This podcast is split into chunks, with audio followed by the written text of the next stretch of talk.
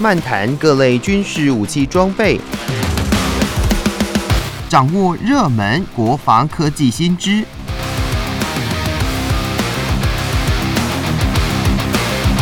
军武说早安，陪您一起领略国防知识力量。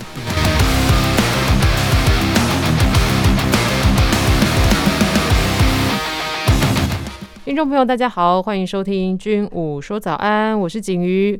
那我们的来宾是《全球防卫杂志》采访主任陈国民先生，国民哥好。主持人好，各位听众大家好。今天两则军事新闻呢，跟澳洲有关系。第一个是呃，美国海军在五月一号宣布，第七舰队所属的核动力攻击潜舰“春田号”呃，日前呢已经前往澳洲西部斯特林海军基地靠泊。要与澳洲的官兵呢进行联合的补给演练。那第七舰队就指出了，这个是美军潜舰首度与澳洲海军进行补给演练，是为了协助澳军来熟悉相关的操作程序。诶，那为什么这个美军跟就是美国跟澳洲这他们两国的军事交流，应该也是呃行之有年了？为什么今年呢才会有这样？首次的这个海军的补给演练，它的目的是为了什么啊？呃，我们先讲前提啊，前提这个还是跟所谓的抗中有关系哦。嗯、那其实我们慢慢讲哦。这个所谓春田号呢，是呃美国哈洛杉矶级潜舰哦。那其实美国洛杉矶核核子潜舰哦，它是呃初始哈，它叫编号叫 SSN 呃六八八哈。这个六八八的潜舰是呃目前哈这个洛杉矶级潜舰是美国现役哈最多的一些核子攻击潜舰哦。那呃，这部分说真的是蛮可怕的哦。所有哦，你看到的美国潜舰哈，都是核子潜舰哦。就是说核子呃，每一艘核子潜舰，它呃，应该说船中的后段呢，都有一个核子的反应炉，当然是呃舰载的核子反应炉，然后由哦这个核子反应炉呢提供哦这个潜舰动力，所以叫做核子潜舰哦。那美国哈从迄今哈这一级别的洛杉矶级的潜舰哦，居然有六十二艘哈，说真的是蛮可怕的哈，蛮可怕的一个潜舰实力哈。那呃洛杉矶级潜舰呢，算是第五代哦，美国算是第五代的核子潜舰。那除了哈前期的部分，它还有部分哦部分的洛杉矶级潜舰透过性能提升呢改装哦成这个垂直呃发射系统的一个潜舰哦，然后让哦。这些洛新的洛杉矶级潜舰能够搭配哦更多的飞弹哈，或巡弋飞弹，或者说呃相关的武器配备等等等哈。那可以这样说哈，呃，洛杉矶级潜舰是现役的哈美国攻击潜舰一个很重要的主力哈。那我们再回到一个重点，就是所谓的哎，什么叫所谓的呃相互可操作性呢？说真的，这个困扰大家很多的想法，就是哎，到底是什么相互？呃，两军的作业互动性或相互可操纵性，说的大家会迷迷糊糊啦。那所谓的迷迷糊，就是说它的英文叫所谓的 INTR、OPER、ABILITY，就是说这个英文很绕口哈。那我讲白一点，就是说，哎，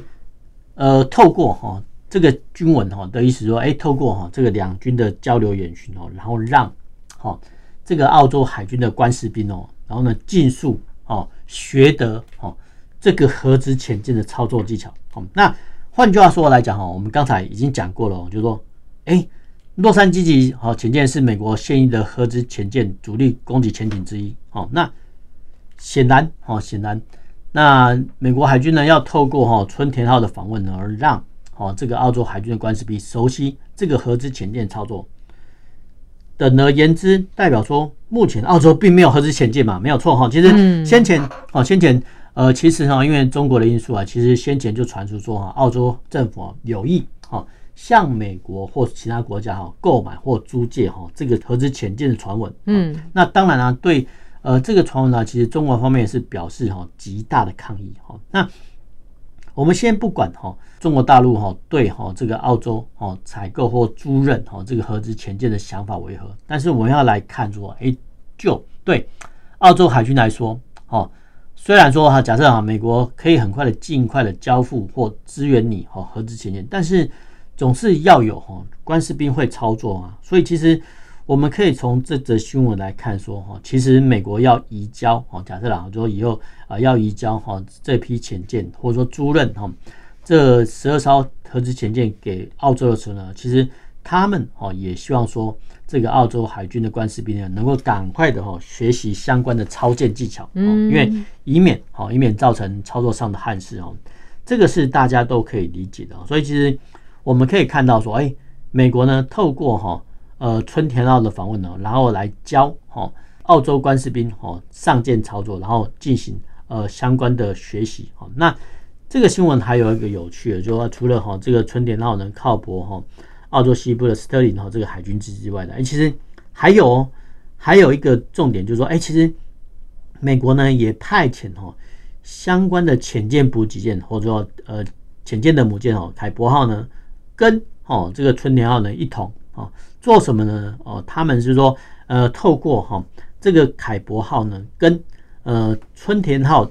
在联合演训的时候呢，然后透过哦舰上的哦一些器具哦来做补给的，或者说相关的课程操演哈。但是呢，这个时候呢，澳洲海军的官士兵哦居然哦是登上了哈这个核子潜舰，然后跟哦这个海伯号的补给舰哦做一个相互的操演哈。嗯，那换句话来讲哈，就是在美军的见证下呢，然后让。澳洲海军的官士兵哦，实作哦，这样讲比较快哦，就是说呃，让他们实作呢，学习哈呃相关的一些操作或者说作业的技巧哈。那这种技巧呢啊练多了哈，有助于哈未来澳洲政府接收或者租赁哈美国核子潜舰的时程啊。换句话说呢，美国海军呢目前哦是在跟哈澳洲海军的官士兵呢做联合演训，然后培养哈。澳洲海军的官士兵，尤其是潜舰的部分，有哦操纵哦，嗯，美国核子潜舰的能力，嗯，这个是很重要的哈，因为哈官兵哈无论操作飞机、战车、军舰，尤其是军舰，因为军舰它是一个复杂的呃集合体哦，对啊，除了呃舰长的操舰技巧之外，其实各部门哦，不管是呃，电站轮机系统啊，都必须哦，相关的主管管都必须呃高度的配合，才能让哦这艘潜舰哦运作的完善哦。所以其实潜舰的操作哈，不是我们想象的那么容易哦。比如说像可能飞机啊，飞机的飞行员哦，他可能是呃靠呃飞行员的操作技巧哦。那战车组员啊四个人啊，比如说呃车长、驾驶、炮手、装填手哈，这四个人只要默契足够的话，其实就可以操作战车哦。但是军舰哦说的就不太一样啊，因为它是一个。庞大哈单位的复杂集合体，所以其实呃除了自己本职学员要外之外，其实他还必须跟哈其他单位的主管管做配合哦，所以其实这个比较不一样哈。那这个部分呢，我们呃再回到说呢，澳洲的需求，因为澳洲哈是一个领土辽阔的国家哈，那东西哦直线距离哈都超过四五千公里，那还不算哈这个复杂的海岸线哦。那如果说呃在这么广大国土，这么漫长的海岸线哦。呃，你要高速往往回的话呢，说真的是不太可能的。所以其实，呃，澳洲呢是在东西还有北部呢啊各配备哈呃他们的相关重点。但是不要忘记，其实核子潜舰说真的跑得相当快哈。那呃三十六节以上对哈这个核子潜舰讲不是问题啊。所以其实呃潜舰呢哦可以快速奔驰，尤其在海底下哦。但是相对的来讲呢，哎，居然。这个水面舰的奔驰速度虽然说也可以维持这么快啊，但是必须要耗费比较多的燃油哈。这个是核子的动力潜舰哈，跟水面的依靠哈传统的一些呃所谓的液体燃料，尤其是说石油为为主的一些军舰哈不一样的地方，就是说核子潜舰哈在水下跑得快哈。那为什么哈澳洲呢需要哈这一大批的核子潜舰？那当然哈这个跟哈。中国近几年哦，经略所谓中太平洋有关系，我们叫经略哈，就是说，呃，中国大陆呢已经把外交势力哦伸向哈这个东太平洋，把譬如说我们以前的邦交国所罗门啊，好像就被哈中国大陆所拔庄了哈。那其实呃除了所罗门之外呢，其实呃中国呢也在很多一些中太平洋岛屿国家呢投资很多基础建设啊，比如说呃帮。万纳度哈，这个国家不管是新建啊体育校舍啦，或者港口、机场等等，甚至呃承接哈部分的民间工程等等哈，嗯，这些呢都代表哈呃中国呢有意哈将势力哈不管是经济或贸易的势力深入这个中太平洋。那过往哈这个中太平洋一些岛国，比如东加、斐济啊，哦，那基本上来讲都是澳洲在管理哈或者说支援的。那没想到啊这个时候中国势力进来，那势必哈会引起。呃，澳洲方面的紧张，所以好、哦，这个时候呢，呃，澳洲海军呢就加强好整军军武，然后跟啊、嗯。哦，尤其是美国啊，提出说，哎，我可能哈需要核子潜舰的一些，不管是买或租赁哈。那当然了，先前呢我们也讲到说啊，呃，澳洲呢哦对法国核子潜舰期待哦，所以无论如何啊，无论如何就代表第一个，澳洲呢需要潜舰，那需要潜舰的啊，无论是透过租赁或购买啊，其实它有一定时间哈，在一定的时间范围内啊，当然这个潜舰哈自动会交运哦，这不管是透过商购、军售或军演，不管哦，但是。你这些超舰的人员总是要有的吧？所以其实澳洲海军呢，目前也在培训哦，这一大批哦，我们叫接舰组员哦。万一哦，万一说啊，日后呢，按照他们预算是啊，真的哈，把这个核子潜舰筹获的时候呢，好，那这批呢，官士兵呢，就可以很快的立即上手。所以其实我们从哈这个春田号呃访问澳洲哈，可以看到说哦，这么多的东西哈，原来。哦，都是澳洲需要核子潜舰，那当然，呃，相关的人员训练也必须提前作业，否则的话呢，呃，未来呢就难以接装。嗯，的确哦，有这个装，假如真的有这个装备的话，没有这个相关的人员来操作的话，那也是，诶，就是无用啦。那另外，我比较好奇的是，就是中间国民哥有提到了，就是呃，有传闻，比如说澳洲那时候想要买核子潜舰或者是租赁的话，中国有大抗议。那如果说真的，他要买或者是要租，那澳洲是真的要理会这个中国的抗议吗？中国对哈澳洲购买潜舰，当当时啊已经是很多的我们叫外交风波。嗯、哼哼哼那呃，中国大陆哈能够施加哈对澳洲的压力，说真的是比较少哈。不管哈，不管是说你不从啊澳洲进口铁矿砂啊，或者说大量的小麦或者说谷物来讲哈，或者说尤其是呃不要忘记了，其实澳洲是一个。很庞大的一个畜产国家哈，就是说它的牛羊的输出哦，说的是一个输出大国哈。对，农作物呢也是输出大国。那矿产的部分，尤其是铁矿砂也都不错哈。所以其实就哈目前呃当时候的呃中国方面施压的力度来看呢，无论是从农作物或者说矿物的制裁哈，那基本上来讲哦是并不会影响到哦澳洲的对外政策。那除非哦，除非除非哦中国改变它在哦中太平洋的。呃，外交策略化是，否则的话呢，哦，澳洲的话是不会买单的。哦，了解。好，那我们分享到这里，听首歌曲，再回到节目当中。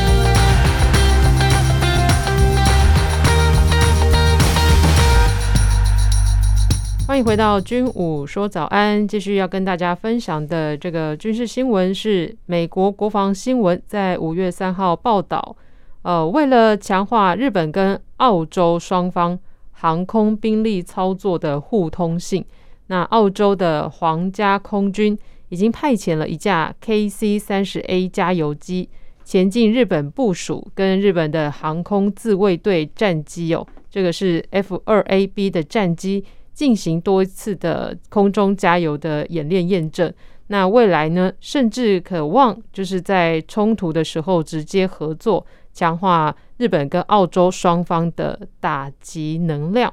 诶，不过就针对这个 KC 三十 A 加油机跟 F 二 A 这两呃这两个的有什么样的特色吗？那如果是说呃换别的型机来演练的话，也是可行的吗？呃，我们要讲来看哈，这个又是所谓的澳洲哈军方哈，算是不能说主动出击啊，就是说跟哈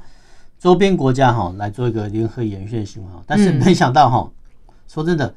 澳洲离日本其实蛮远的，在 中间。你我们自己有旅游的经验，都可以想想看啊。比如说以前啊，疫情还没有严重啊，就是我们飞哦日本可能要两个小时哦，飞新加坡可能要四个小时。但是呢，从新加坡飞到澳洲可能要哦四五个小时哦。所以其实林林总总加起来哦，可以证明说，哎，这两个国家其实说它距离蛮远的哈，距离蛮远。就是说，那这个新闻是说，澳洲皇家空军哦，就 RAF 派遣哦一架 KC 哦三十 A 加油机哦前往日本部署哈。那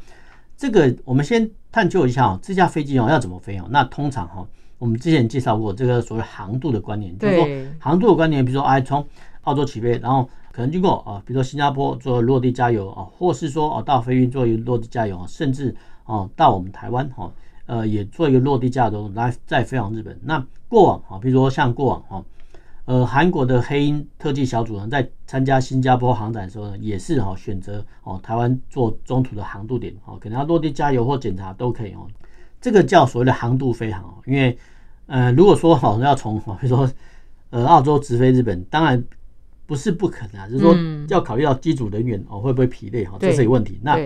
如果说考虑到机组人员的精神状况的话呢，通常哦会安排一个好到两个航渡点哦，让哦这批呢飞行员哦做一个稍微休息哈，这个是一般的常态哦。但是回到这个新闻本身哦，这个新闻本身是说，哎，澳洲皇家空军呢哦派遣一架 KC 三十 A 的加油机哦前往日本哦，那做什么呢？那居然哦。不是呢，哦，这架加油机呢，哦，不是替哈，呃，澳洲皇家空军的战机加油，并不是哦，那居然是呃，透过哈联合演训呢，然后跟哦日本日本航空自卫队哦这个 F two 哈这个 A B 哈做一个行机哈做一个加油哦，说真的真的很奇怪哈，那呃，我们先简单的介绍一下啊，其实哦，日本哦他自己有所谓的 F two 哦这个 A B 那。讲白一点哈，它就是所谓的 F 十六的日本版，哈，这样讲比较快，哈，就是说，那这个所谓的 F two 哦，那机上哦配备啊所谓空中加油管，那空中加油管哦，日本哦它自己也有加油机哦，那其实呃讲白一点就是说，哎，自己的航空自卫队的加油机哈跟战机受补加油，哦，这个已经不算不算稀奇了，对 对，航空迷来讲，这个不算稀奇，是，但是。哎、欸，如果有澳洲来的加油机哈替哦日本的战机加油哦，这个就是不得了的大事哦。所以其实这个哈就相关的新闻来讲哈，第一个哈这个确实是以前哦没有发生过，它本身哦这个新闻就很大哈，这是第一点。那第二点的话就是说，哎，这个呃空中加油的科目哦，其实白天哦夜间哦都有哦。那而且呢，呃这个为什么要白天黑夜呢？就是代表说哦其实。这个叫全天候的作战能量，就是说无论如何哈，这个 F two 哈是算是啊全天候战机没有错，你可以在哈呃日间执勤哦，夜间执勤哦，但是哦你武器哦可能还没有用光，或是你还没有执行啊，你油料可能耗尽哦，你必须呃落地加油的时候，但是这个任务又还没有达成，那这个时候呢啊是不是有可能哦透过空中加油机呢来延伸哦这批？战机的在空时间，哦，说真的，这个是有的哦，所以这个时候呢，呃，就是所谓的空中加油机出场的时候。那我们刚刚讲过哈，呃，日本的加油机哈，对自己的航空自卫队战机加油已经不稀奇。那最好啊，呃，不是最好，就是说，在这个新闻我们看到说，诶，澳洲的空中加油机哈跑去日本哦，去替日本的战机加油哦。那这个加油的动作呢，还是哈说这架呢 F two 哈是满载的飞弹跟油料那。包含啊，其实这架 F two 呢，包含呃两枚空对空飞弹哦，还有四枚的反舰飞弹，还有两个副油箱哦，在几乎是全武装西挂的状况下呢，跟哦这个空中加油机呢做一个搭配加油哦，那这个显示说哦，其实呃日本航空自卫队呢有庞大的哈空对海的打击能量，那居然带的哈四枚的反舰飞弹哈，那呃我们刚刚讲过的这个相互可操作性哦，就叫 IMTROP。E R A B R Y T Y 哈，这个英文单字说真的很老口，但是在每次的军售案中哦，其实我们都会看到这个字常常出现哈。它的用意呢很简单，就说哎，譬如说美国哈，它销售哈盟国哈同样一款战机，那同样一款战机或军舰的话，其实各国哈操作的教范手册准则不尽相同哈。那有没有可能哈？因为啊，比如说各个国家，比如说以北约来讲哈。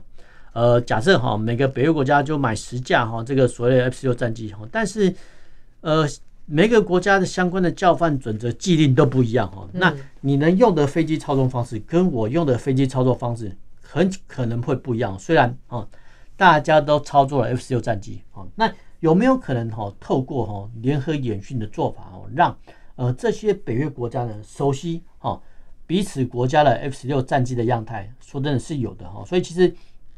我们可以看到哈，不管是在欧洲或美国，常常举行这个美欧国家之间的联合军演哈，它的目的哈就是让哈这一比如同等级的军官，比如说 F 十六的，比如说上尉飞官或者少校飞官哈，他们去经验哦，跟交流彼此的一些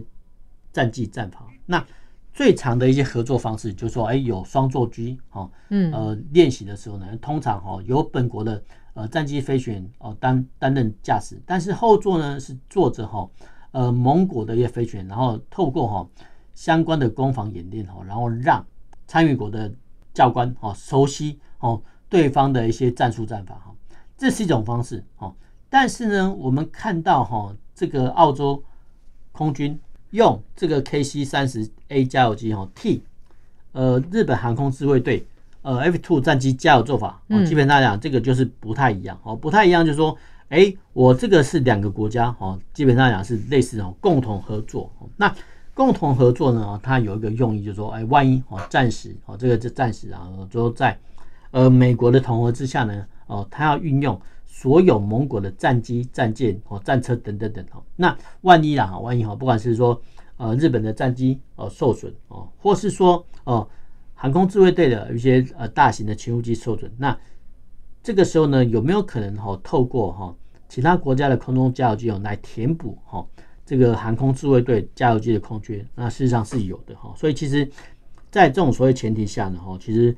呃，澳洲好皇家空军哈，跟呃日本航空自卫队的一些呃相关的战机哦，做一个加油的动作。那这个呢，呃，象征哦，象征呃澳洲跟日本的首度的说呢军事合作上蛮，它具有很重大的意义啊。那除了啊，除了呃在所谓的军事演训之外，其实日本啊跟澳洲呢在近几年一些外交合作上啊也相当的一些缜密啊，比如说呃在。东加海底火山爆发的时候呢，哎，其实，在人道救援这个任务的时候呢，哎，其实，呃，日本哈也提供了相关的帮忙哈，所以其实，